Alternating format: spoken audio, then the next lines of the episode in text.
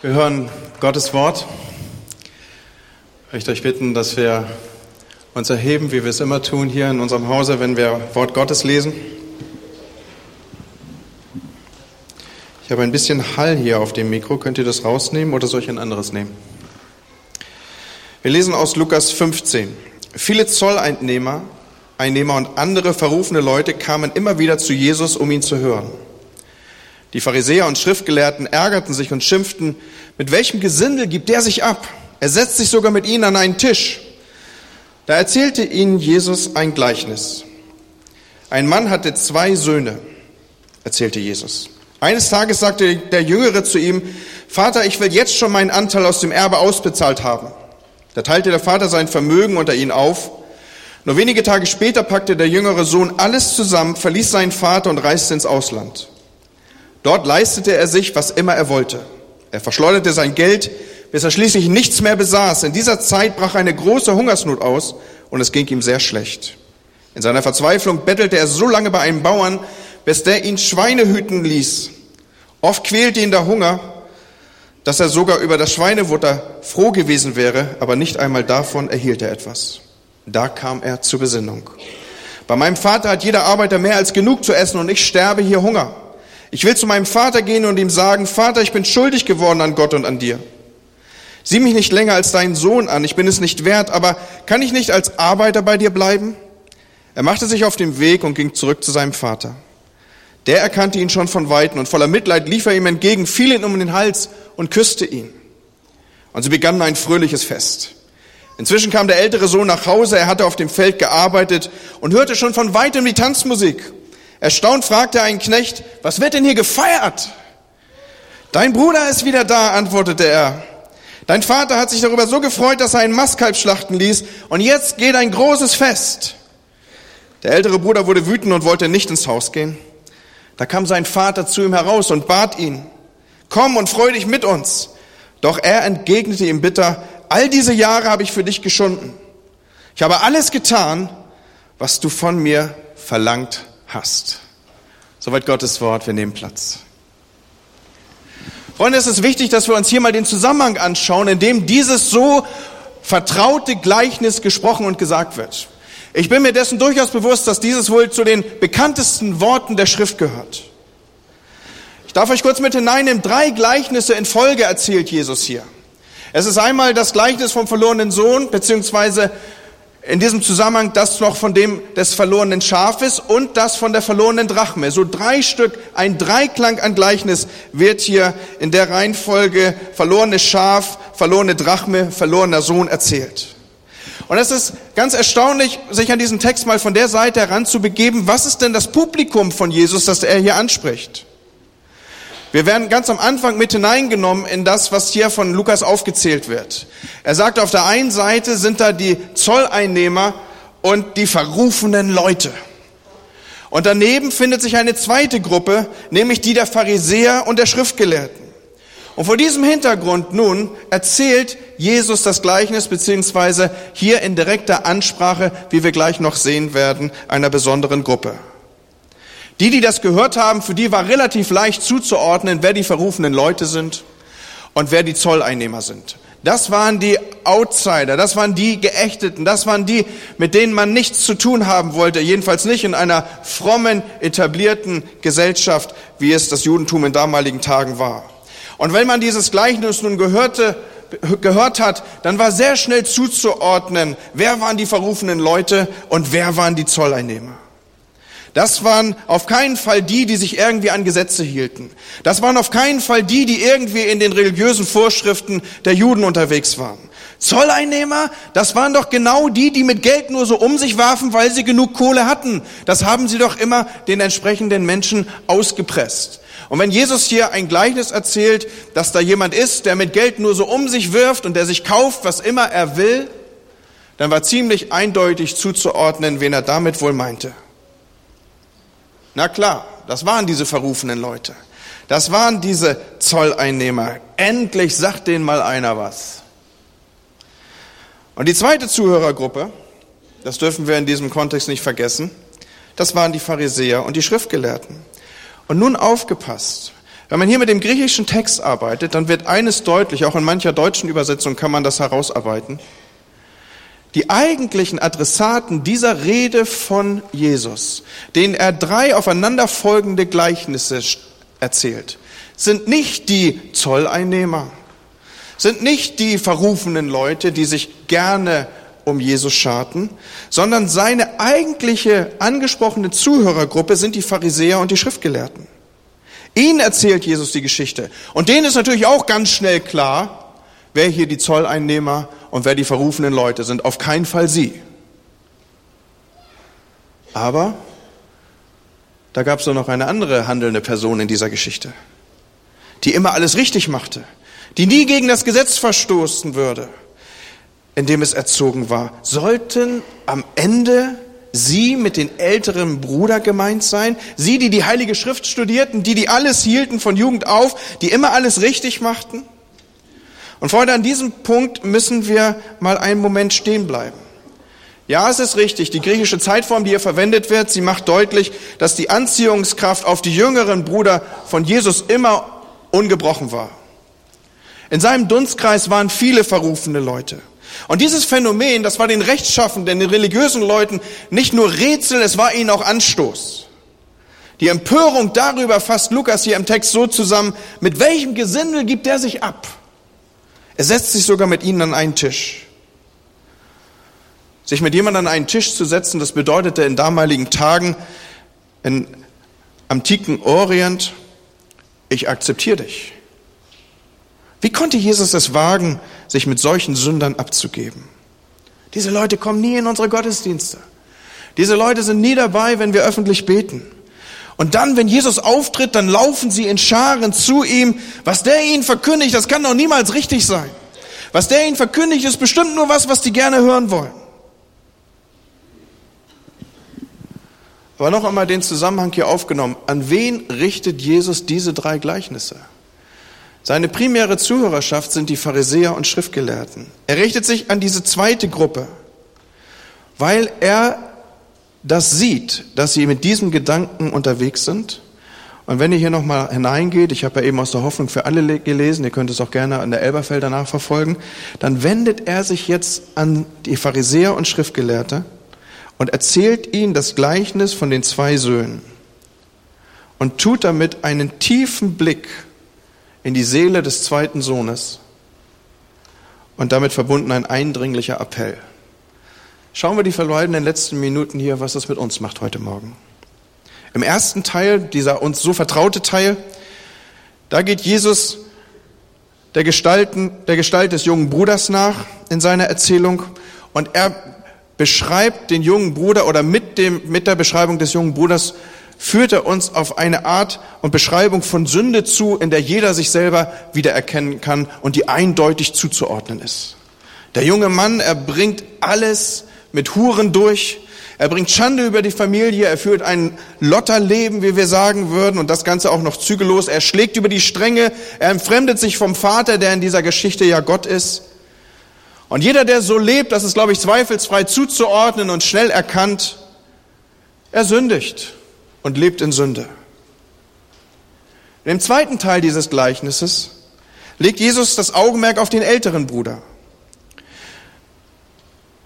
Er ist seinem Vater, der wie gesagt ja in dieser Analogie Gott abbildet, aufs peinlichste Gehorsam. Er ist vollkommen beherrscht, er ist höchst diszipliniert. Wir haben ja also es mit zwei Söhnen zu tun in dieser Geschichte, einer nach den unseren Maßstäben böse und ein anderer nach unseren Maßstäben ein Vorbild. Aber doch sind beide, wie ich gleich zeigen werde, dem Vater maximal entfremdet.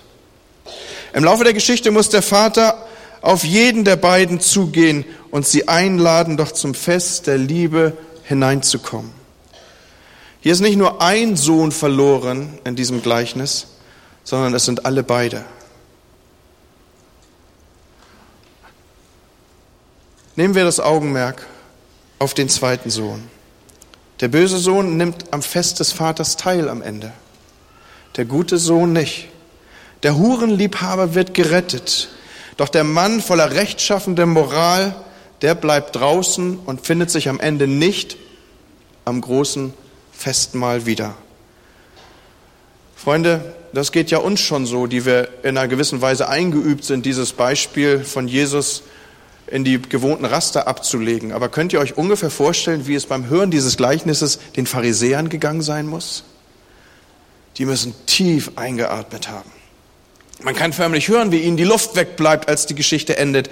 Das stellt alles, was sie bisher gehört haben, radikal auf den Kopf. Und Jesus lässt es dabei nicht bewenden. Er geht noch einen Schritt weiter. Er wird noch ein Stück vertiefter hier, ein wenig mehr schockierender, darf ich sagen. Warum geht der ältere Bruder nicht rein? Er gibt die Antwort auf diese Frage selber. Weil ich alles getan habe, was von mir verlangt wurde. Darum geht er nicht rein. Der ältere Bruder, er verliert die Liebe des Vaters nicht, weil er, beziehungsweise obwohl er so tugendhaft ist, sondern weil er so tugendhaft ist. Ich will versuchen, diesen Punkt rauszuarbeiten. Nicht seine Sünde trennt ihn vom Vater und ist Barriere zwischen ihm und der Vater, sondern sein Stolz auf die eigenen moralischen Verhältnisse und Verdienste. Nicht sein Festhalten, sondern seine, sein, sein Fehlverhalten, sondern seine Rechtschaffenheit hält ihn davon ab, am Festmahl des Vaters teilzunehmen. So, wie kann das sein? Ich will versuchen, das in der Kürze der Zeit zu entwickeln hier. Wie kann das sein? Die Antwort ist, die Herzen dieser beiden Brüder, die Lebensweise, die die beiden verkörpern, sie ist sich viel ähnlicher, als wir auf den ersten Blick meinen. Erinnert ihr euch noch? Was war der Wunsch des jüngeren Bruders? Der jüngere Bruder wollte an das ran, was der Vater hat. Er wollte daran, was der Vater hat. Er wollte an die Güter des Vaters ran. Er wollte selbstbeschränkt und ohne Einschränkung durch den Vater im Hintergrund an seinen Anteil ran und er wollte damit tun und lassen, was er wollte. Er wollte darüber verfügen. Und was wünscht sich offensichtlich der ältere Sohn? Wenn wir darüber länger nachdenken, dann merken wir, er will eigentlich genau das Gleiche. Er ist genauso fertig mit dem Vater wie der jüngere Sohn. Der ältere Sohn will auch an das ran, was der Vater hat. Doch während der jüngere in die Ferne zieht, bleibt der ältere in der Nähe und tat alles, was von ihm verlangt wurde. Das war seine Art, an die Sache ranzukommen, Leute. Das war seine Art, das zu bekommen, was er wollte. Seine unausgesprochene Forderung lautet hier, ich bin dir nie ungehorsam gewesen. Jetzt musst du in meinem Leben auch so handeln, wie ich das will, bitteschön. Das habe ich mir verdient. Die Herzen der Brüder waren gleich. Beide Söhne waren verdrossen ob der Autorität des Vaters und suchten nach Wegen, sich davon zu befreien. Und jeder wollte in eine Position kommen, in der er dem Vater sagen konnte, was er bitteschön für ihn tun sollte. Mit anderen Worten, beide waren rebellisch, nur auf ganz unterschiedliche Weise. Der eine tat es, indem er richtig böse war und der andere, indem er außerordentlich gut war. Aber beide waren in ihrem Herzen dem Vater entfremdet. Beide waren verlorene Söhne. Und merken wir, was Jesus hier deutlich macht. Keiner der beiden liebte den Vater um seiner selbst willen. Es ging kein der beiden Söhne um die Beziehung zum Vater. Beide ging es mehr um die Güter des Vaters als um den Vater selbst. Aber beide benutzten ihn für selbstsüchtige Zwecke, statt ihn um seiner selbst zu lieben, sich an ihm zu freuen und ihm zu dienen. Nein, der ältere Sohn, er dient ihm, weil er sich daraus etwas erwartet, weil er sich daraus etwas ableitet. Und Freunde, ihr merkt, ich versuche hier komprimiert zu predigen, auch vor dem Hintergrund der fortgeschrittenen Zeit. Man kann, und das ist das, was Jesus hier sagt, jedes Gebot halten. Man kann noch so fromm durch die Gegend laufen und man kann trotzdem genauso weit vom Herzen des Vaters entfernt sein wie derjenige, der bei den Schweinen sitzt. Denn mit diesem Gleichnis gibt uns Jesus ein viel tieferes Verständnis von Sünde, als wir oberflächlich vielleicht verstehen würden, indem wir einfach nur sagen, na ja, wer sein Geld mit Huren durchbringt, der ist ja auch Sünder. Nein, er entlarvt hier einen anderen Zusammenhang in Bezug auf Sünde. Die meisten Leute stellen sich Sünde als etwas vor, was ungefähr so aussieht, ich halte die Regeln von Gott nicht, also bin ich Sünder. Und Freunde, ja, das ist auch Sünde. Aber Jesu Definition von Sünde, sie geht hier weiter, sie geht tiefer und über das hinaus. Was Jesus hier sagt ist, du kannst alle Regeln halten, in jeden Gottesdienst kommen, du kannst noch so fromm leben, Aber wenn du dir daraus Rechte ableitest, wenn Gott dann bitteschön so oder so mit dir umzugehen habe, dann ist dein Festhalten an jedem Gebot, dann ist dein alles habe ich getan, was du von mir verlangt hast, am Ende genauso Sünde, weil deine Haltung sündig ist. Weil dann ist Gott für dich jemand, der dir eine Gebetserhörung schuldig ist. Dann schuldet dir Gott ein gutes Leben. Dann schuldet dir Gott Bewahrung.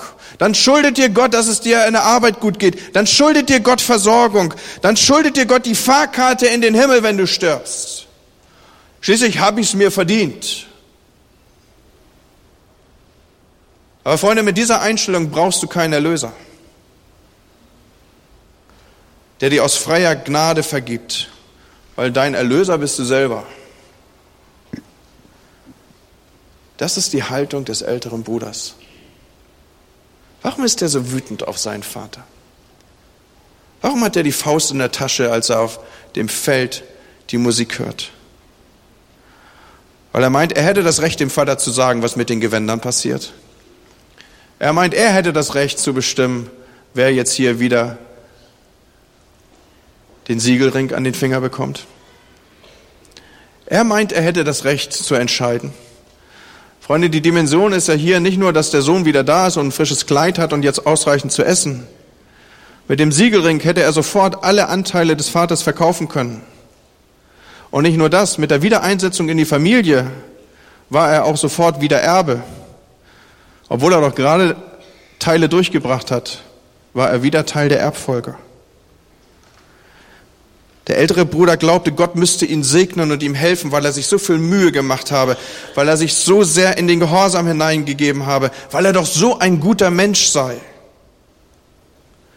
Und denk mit mir mal einen kleinen Moment über diesen Punkt nach.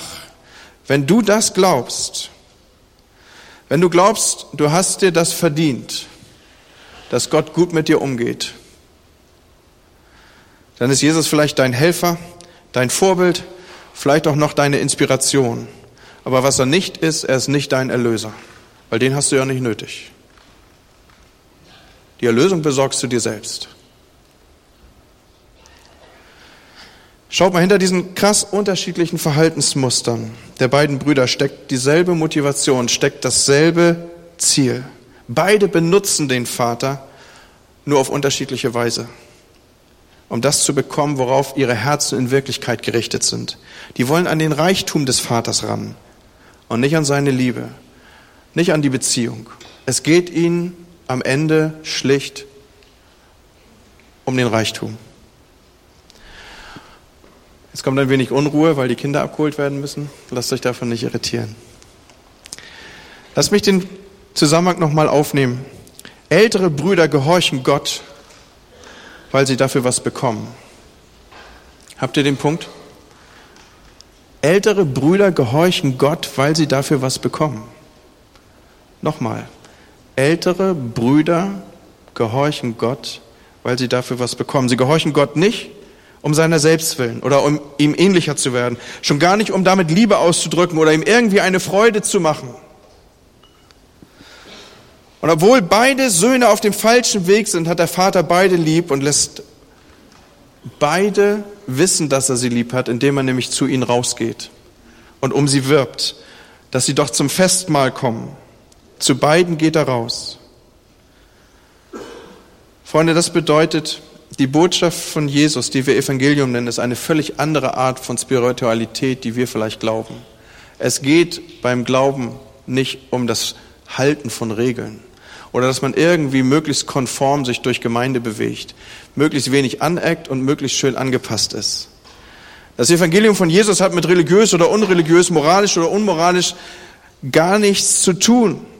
Es ist nichts, was irgendwie in der Mitte eine Skala zwischen zwei Extremen wäre, sondern Jesus sagt, hallo ihr Schriftgelehrten, und das ist ja sein Publikum hier, nicht das, was ihr glaubt. Jetzt nicht vorschnell die verlorenen Söhne in der Weise abstempeln, das sind die da draußen, die alles Geld verprassen und es zudem auch noch mit Huren durchbringen. Nein, nein, das ist es nicht.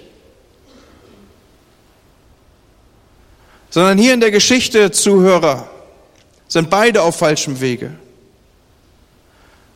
Und beide sind geliebt, sagt Jesus. Zu beiden geht der Vater raus, zu den Zöllnern wie zu den Schriftgelehrten. Und beide sind gerufen, das zu erkennen und auch zu ändern.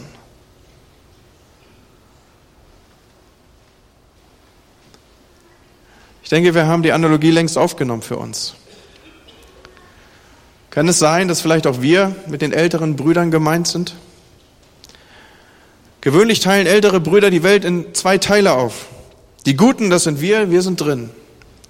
Und die Bösen, die sind das eigentliche Problem dieser Welt, die sind draußen. Und die jüngeren Brüder, die machen das nicht anders. Die teilen die Welt auch in zwei Teile auf. Die tun genau dasselbe, auch wenn sie gar nicht an Gott glauben, indem sie sagen, nee, nee, die aufgeschlossenen, toleranten Leute, die sind drin und die fanatischen, die engstirnigen, die sind das eigentliche Problem, die sind draußen. Und wisst ihr, was Jesus darüber sagt? Er sagt, die Demütigen sind drin und die Stolzen sind draußen.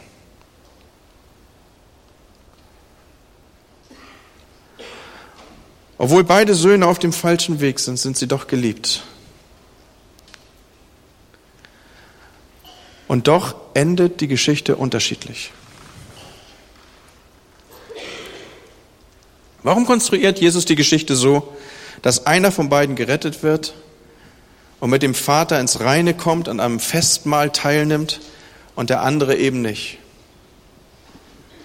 Kann der Grund darin liegen, dass Jesus damit ausdrücken will, dass zwar beide Wege gleichermaßen falsch sind, aber deswegen noch lange nicht gleichermaßen gefährlich? Der ältere Sohn bleibt am Ende zwar zu Hause.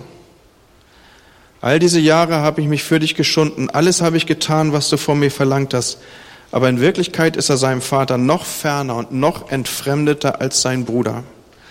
Dieses Gleichnis heißt ja das Vergleichnis vom verlorenen Sohn. Ist euch je aufgefallen, dass der verlorene Sohn am Ende der ist, der zu Hause war? Er nimmt nicht am Festmahl teil. Er ist der Verlorene. Und ich meine, der Grund ist der, da war keine Beziehung zum Vater. Da war keine Beziehung. Es ging nicht um Liebe, sondern es ging um Rechte und die Ableitung, das habe ich mir verdient. Und wenn du heute Morgen hier rausgehst, dann möchte ich dich eindringlich bitten, du älterer Sohn, der du vielleicht seit Jahren alles hältst, was dir geboten wurde. Wenn deine Beziehung zu Jesus nicht intakt ist, wenn du keine Liebesbeziehung zum Vater hast, dann wirst du am Ende genauso draußen stehen. Weil der christliche Glauben ist nicht ein Halten von Regeln, sondern es ist ein Leben und es ist das Leben einer Liebesbeziehung zu Jesus. Amen. Amen. Vater, ich danke dir für dein Wort an diesem Morgen. Ich danke dir, dass du uns selber prüfst durch deinen Heiligen Geist, der diese Worte uns mitgibt, dass wir in einer intakten und engen Beziehung zu dir stehen. Herr, da wo das nicht so ist, da bete ich an diesem Morgen, dass du nicht aufhörst zu bohren, dass sich dieses Gleichnis in unser Hirn hämmert und dass wir es hören als Schriftgelehrte, die dein Wort kennen. In der rechten Weise, dass es dir um die Beziehung zu uns geht und nicht um das angepasste Verhalten, nicht um das Leben von Regeln.